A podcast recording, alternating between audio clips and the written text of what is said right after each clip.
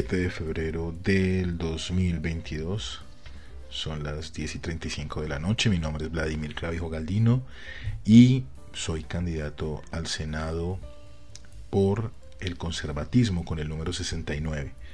Ustedes se preguntarán por qué estoy haciendo esto de iniciar un podcast y arriesgarme un poco a contar lo que ha venido sucediendo en la campaña. Pues básicamente es porque a pesar de que nos reunamos con ciudadanos, a pesar de que contemos lo que queremos hacer, muy a pesar de los esfuerzos que uno hace con familia, con amigos, con los mismos proyectos en los que uno ha trabajado, con las empresas con las que ha podido tener contacto, en todo este recorrido de crecer y crecer y crecer, pues obviamente hay un punto en el que uno dice, bueno, esto va a tener un lugar y sí, va a tener un lugar. Esta lucha es una lucha que lleva ya casi 10 meses desarrollándose, pero hoy justamente cuando decidimos lanzar podcast, ya hicimos el video de lanzamiento de la campaña y ya empezamos a tener algunos contactos con medios de comunicación, ya algunos medios han comunicado, otros han sido medios bastante serios que nos han invitado a enviar nuestras ideas y poder mostrar lo que hacemos. Pues yo realmente quiero llegar es al ciudadano, y al ciudadano y a la ciudadana que están en este momento en su carro, que están con los audífonos en el Transmilenio, y decirles todo va a estar bien. Y todo va a estar bien es porque ya hicimos conciencia de que no queremos lo mismo que venía sucediendo antes. Eso es algo fundamental. Y es así de importante es porque ya no podemos seguir viviendo con esta sensación de de rabia contenida. No sé si les ha pasado, a mí me pasó mucho tiempo y era sentir que a pesar de que yo quería generar cambios a través de mi trabajo, a través del desarrollo social que tenía con la fundación en la que trabajaba, en paralelo con mi empresa, a pesar de ser un emprendedor desde muy joven, a pesar de haberme enfrentado a trabajos muy muy difíciles en lugares bastante complejos de este país como el Magdalena Medio, de haber sido amenazado por paramilitares, haber estado retenido por paramilitares, mm, haber defendido en, territorio el derecho de los jóvenes a no hacer parte de esta guerra, en, entrar en la formación, en ser formador, pasando por Migración Colombia, pasando por el ejército, eh, pasando por, no sé, escuelas de pensiones. A mí la vida, Dios, el destino, me ha permitido estar en muchos lugares. Y eso es lo que les quiero contar un poco de mí. Es por qué he decidido lanzarme al Senado. Y la razón fundamental es porque yo también me cansé. Y me cansé de pensar que no podemos hacer algo los ciudadanos.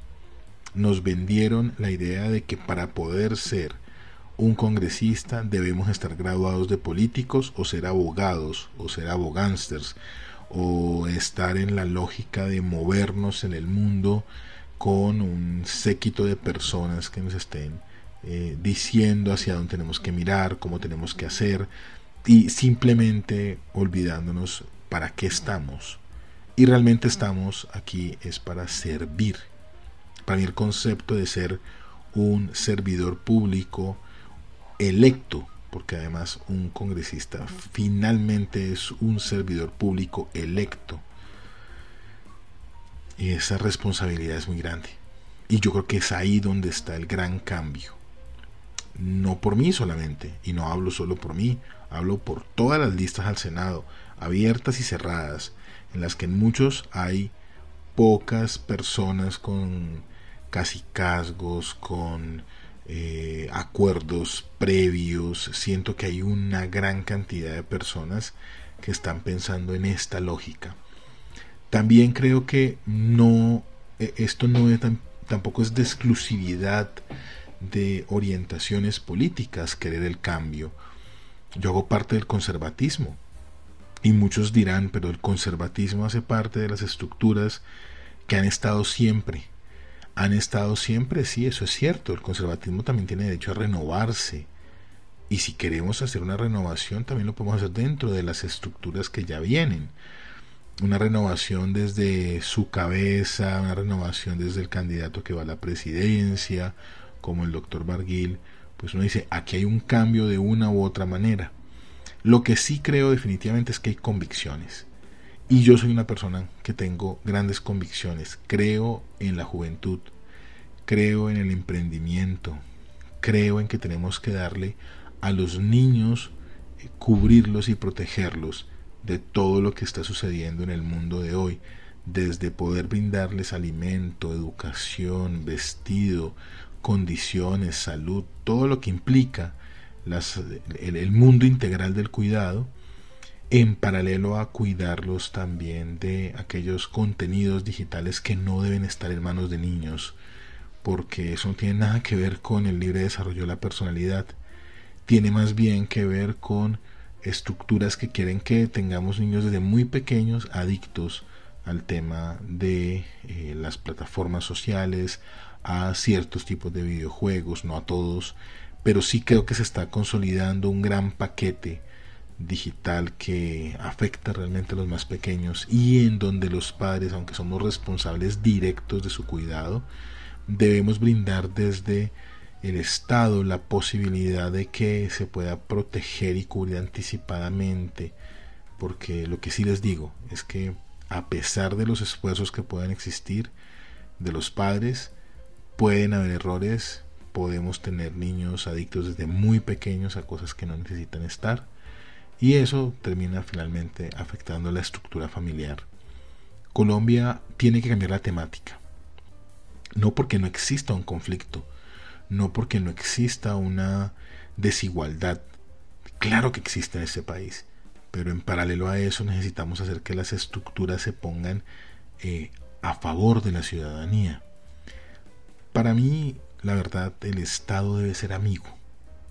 No sé para ustedes, yo, yo cuando veo las, eh, las organizaciones que están detrás de las grandes estructuras de estados en el mundo, y cuando veo a los que están detrás de las organizaciones que son los mismos congresos, que son los mismos gobernantes, que incluso son las organizaciones sociales que están detrás de esto, pues veo un compromiso fundamental en que ahí deben estar los ciudadanos.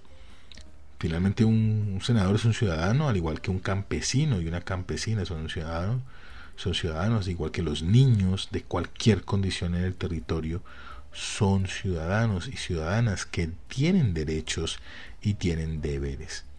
Es así que les quería contar en este primer momento por qué decidí esto.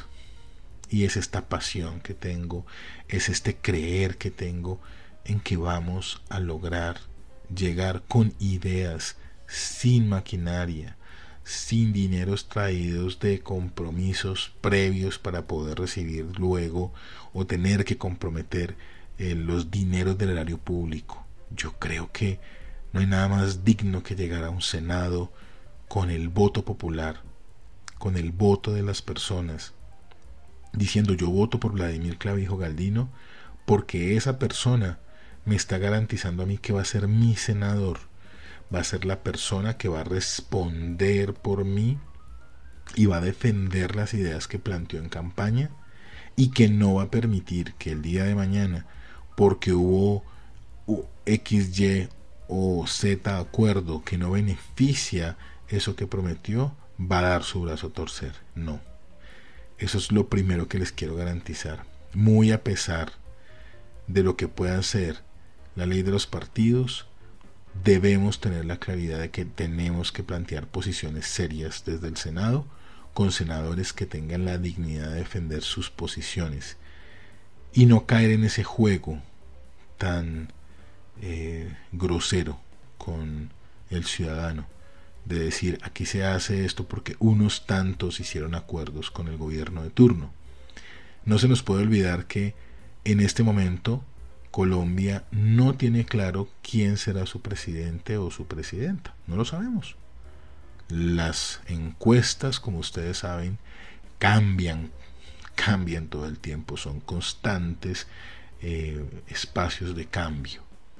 Pero a la vez, no sabemos tampoco que los que vamos a ayudar a que esos gobiernos estén regulados y sean decentes, sean gobiernos que no vayan a superar su condición desde la democracia, somos un Congreso fuerte y diverso, un Congreso que no tenga a los viejos, a los que ya venían caminando con acuerdos, a los que ya vienen con compromisos, a esas y esos que gritan en medios de comunicación, blasfeman de otros, se atreven a decirse candidatos, se atreven a nombrarse congresistas. Yo creo que ahí es donde se rompe este esquema. Y es ahí donde tenemos que creer en las ideas. Por eso eh, la campaña nuestra se llama Ideas Ciudadanas que Crecen. Porque esta idea mm, nació en mí, si le soy sincero, hace muchos años. Yo diría que unos 20 años. Querer ser congresista y querer defender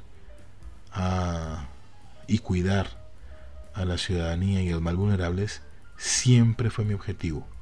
Y los que conocen mi labor social, los que conocen mi compromiso social, los que saben lo que yo hacía en el Colegio San Bartolomé la Merced cuando me iba a campamentos misión, los que conocen lo que fue trabajar con el programa por la paz cuando fui a, a trabajar con jóvenes por San Pablo, los que saben de mí cuando trabajé en la conferencia episcopal y recorrí casi todo el país acompañando la ley de víctimas con el grupo del GTZ y todo el equipo del, del, del equipo de Colombia que estaba acompañando las cáritas internacionales para poder hacer que las víctimas fueran visibles, esa persona fui yo.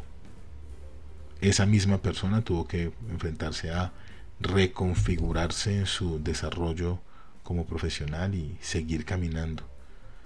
Y hoy por hoy como docente de, universidades, la que actualmente me, me acoge con dos líneas de acción, que es relato hipermedia en la maestría de generación y gestión de contenidos y en el pregrado, en el Cross Media Lab de pregrado de la Jorge Tadeo Lozano, ha sido mi segunda casa también, pero también he podido estar en la Universidad de Sergio Arboleda dando formación a empresas. He estado como director del, del programa de marketing digital de la Cámara de Comercio de Bogotá en su versión de formación empresarial. He podido hacerlo con muchas cámaras de comercio también.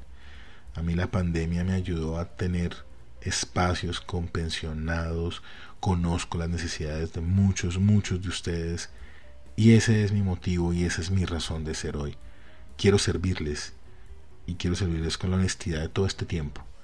Soy docente, entiendo que debo hacer, entiendo que debo proteger, entiendo que debo cuidar. Y sobre todo lo que quiero cuidar es el futuro también de nuestros de nuestros jóvenes, de nuestros niños, de nuestras niñas, porque lo que termina siendo un estado es o convertimos a nuestros jóvenes en talentos que fortalezcan la nación, o convertimos a nuestros niños en futuros jóvenes que puedan tener posibilidad de crecimiento y que puedan soñarse un futuro dentro y fuera del país, que podamos tener niños y niñas campesinos que quieran estar haciendo crecer el, el campo o que quieran migrar, pero con la tranquilidad de que migran sabiendo que sus familias tienen condiciones, que el conflicto que hemos vivido durante todo este tiempo y que de una u otra manera ha venido transformándose en este conflicto de bandas criminales pueda desaparecer pronto, por lo menos minimizarse, cuando le demos fuerza, cuando le demos protección real. Y eso es lo que tenemos que hacer desde lo legislativo crear leyes que sean lo suficientemente empáticas con la ciudadanía, suficientemente aterrizadas desde la legislación, desde la constitución, y no olvidarnos que Colombia, por ser un país democrático y ser una nación que vive en democracia, necesita que su legislación tenga cada vez más herramientas para el ciudadano. El ciudadano ya no tiene por qué sentirse vulnerable. Eso a mí me, me entristece, eso a mí me da rabia, como todos ustedes, me genera frustración, pero la frustración se debe convertir en acciones positivas. Hay personas que convierten la frustración en rabia y una rabia que quiere destruir. Eso es una forma de asumirlo. Yo no. Yo he tratado en toda mi historia, a estos 43 años de vida, darle lo mejor de mí en ese sentido y es que la ira no controle eh, el potencial que pueda yo tener como individuo. Eso nos pasa a todos. Todos quisiéramos castigar directamente a personas que han hecho cosas muy malas a otros, pero la ley debe prevalecer. El castigo dado por la ley es un castigo social, cultural, que lo tenemos que dar todos. La legislación respeta la constitución. Y yo nunca les voy a decir que voy a apoyar una ley o que voy a crear una ley que no haya sido revisada para que sea viable frente a una corte constitucional. Nunca. Si una, alguna de las ideas que ustedes me han escuchado o me van a escuchar, tanto en este podcast como en lo que ustedes pueden encontrar en mi canal de YouTube, en Facebook, en Twitter, en Instagram, próximamente también en TikTok, es para que ustedes sepan que esas ideas pasaron por el filtro de profesionales, amigos de la campaña, amigos personales míos que dijeron, creo en esta idea, he hablado, creo que lo que estás haciendo tiene sentido, puede ayudar, puede transformar. Eso es lo que yo quiero finalmente, que ustedes se sientan con la tranquilidad de decir, este candidato está haciendo lo que cualquier persona con sentido común debería hacer en una estructura tan importante. Quiero que existan personas del mismo talante, y las conozco y las he visto, algunas más famosas que otras, otras no tanto. He conocido algunos en debates previos, hace unos tres o cuatro meses, gente muy inteligente. He podido estar en el Amazonas, he podido estar en el Magdalena, he podido estar en el Atlántico, eh, hablando con líderes también. Y he conocido muchos con gran, gran carácter que van también a la Cámara de Representantes de distintos partidos. Y debo ser muy franco, no solamente del Partido Conservador. Hay gente buena, hay gente buena en todos los partidos. Pero lo importante aquí es que seamos más los que votemos por esas personas buenas y no digo gente de bien porque la gente de bien no existe. Todos tenemos una condición de bondad, pero aquí no estamos hablando solamente de bondad. Estamos hablando de hacer viable un país. Y la forma de hacerlo viable es justamente trabajando para que la diversidad con la que pueda quedar este nuevo Congreso sea eso, esa diversidad que respeta y que ayuda a que construyamos.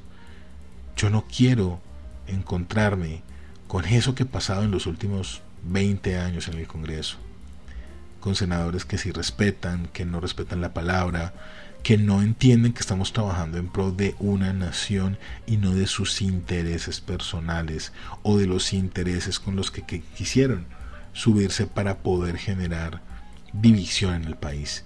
Yo creo que eso ya tiene que estar mandado a recoger. Tenemos que apostarle por un Congreso que haga que este país renazca, pueda crecer y pueda tener una nueva visión para los próximos 12 años.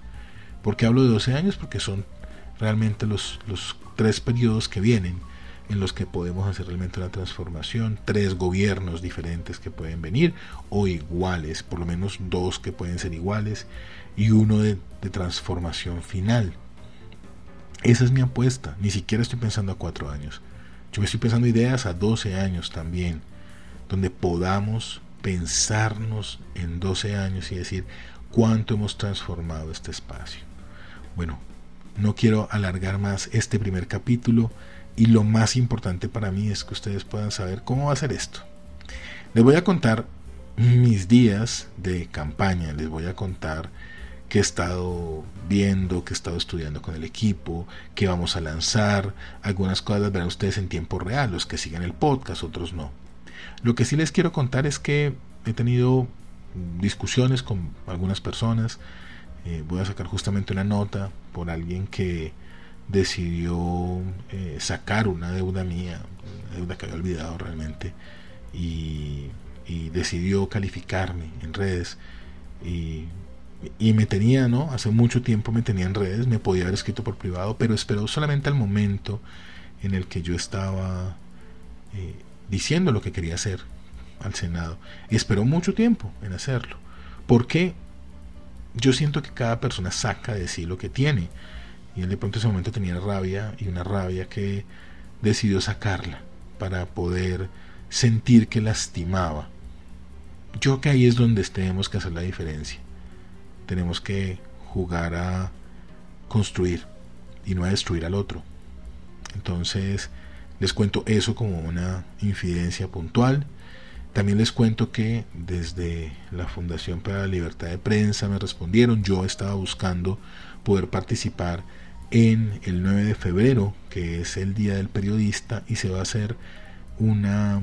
Eh, cuando ustedes escuchen esto, pronto habrá pasado, pero eh, estamos a dos días y yo he estado desde la semana anterior buscando que me invitaran, porque una de mis ideas habla directamente de cómo cierta parte de la ley de transparencia debe ser modificado para darle más seguridad a los periodistas y por otro lado en generar una ley de protección al periodismo diferente, haciendo así también una diferencia entre los periodistas que cumplen un oficio importantísimo para una democracia, pero por otro lado los opinadores que no necesariamente son periodistas, pero que se han disfrazado un poco de eso para validar las críticas que quieren desarrollar contra cualquier persona, porque ahora a cualquier persona podemos atacar en medios y nos pueden atacar. Por esa razón estaba buscando poder participar de ese debate. Eh, no se pudo. Lamentablemente me respondieron hoy. Y les voy a contar que me respondieron, porque creo que ahí es donde está también lo interesante de que ustedes puedan estar en este espacio directo y puedan saber cosas que de pronto con otros candidatos ni siquiera se van a enterar porque pues no les interesa a ellos que ustedes sepan esto.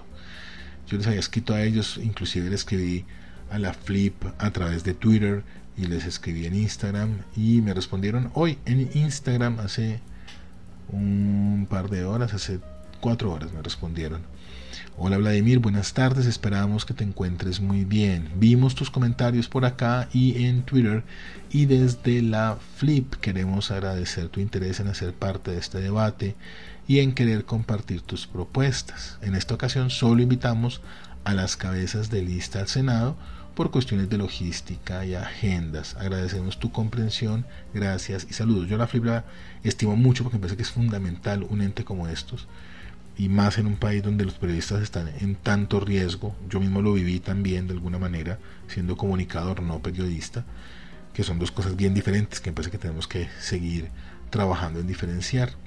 Mm, y le respondo hace más o menos unas tres horas. Eh, lo lamento mucho de verdad porque siendo comunicador en zona de conflicto pude vivir y entiendo las necesidades que tenemos de ahí que mi idea sea también la de que se blinde el rol del periodista y se diferencie nuestra labor de los opinadores que están más polarizados que nunca. Si ustedes lo consideran, me encantaría poder participar en el público y poder enviar algunas preguntas a mis compañeros candidatos. Les deseo lo mejor y quedo atento. Esa es mi respuesta a la flip. Mm, porque el respeto no pelea con nadie. La Flip lo hubiera podido hacer, sí. Algunos dirán, oye, pero ¿por qué no te invitaron? No, finalmente no, pues te dijeron, cabezas de lista. No puedo hacer absolutamente nada contra eso. Lo que sí puedo hacer es preguntar, es hacer que mi voz sea escuchada de otra manera. Y justamente también eso me llena de mucha alegría porque de una de las asociaciones de, de la unidad les voy a responder, voy a contar directamente que algo muy bonito con esto.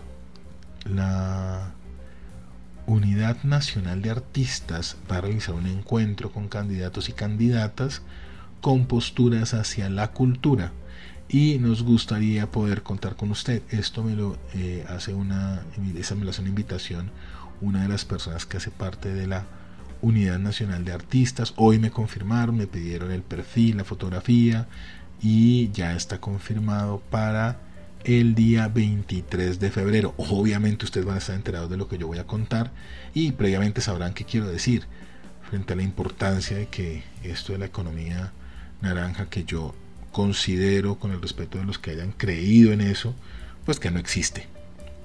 Y que esa famosa economía solamente va a existir cuando tengamos un engranaje organizado donde el Estado estructure mucho el proceso para que tengamos realmente emprendimientos y empresas culturales sólidas.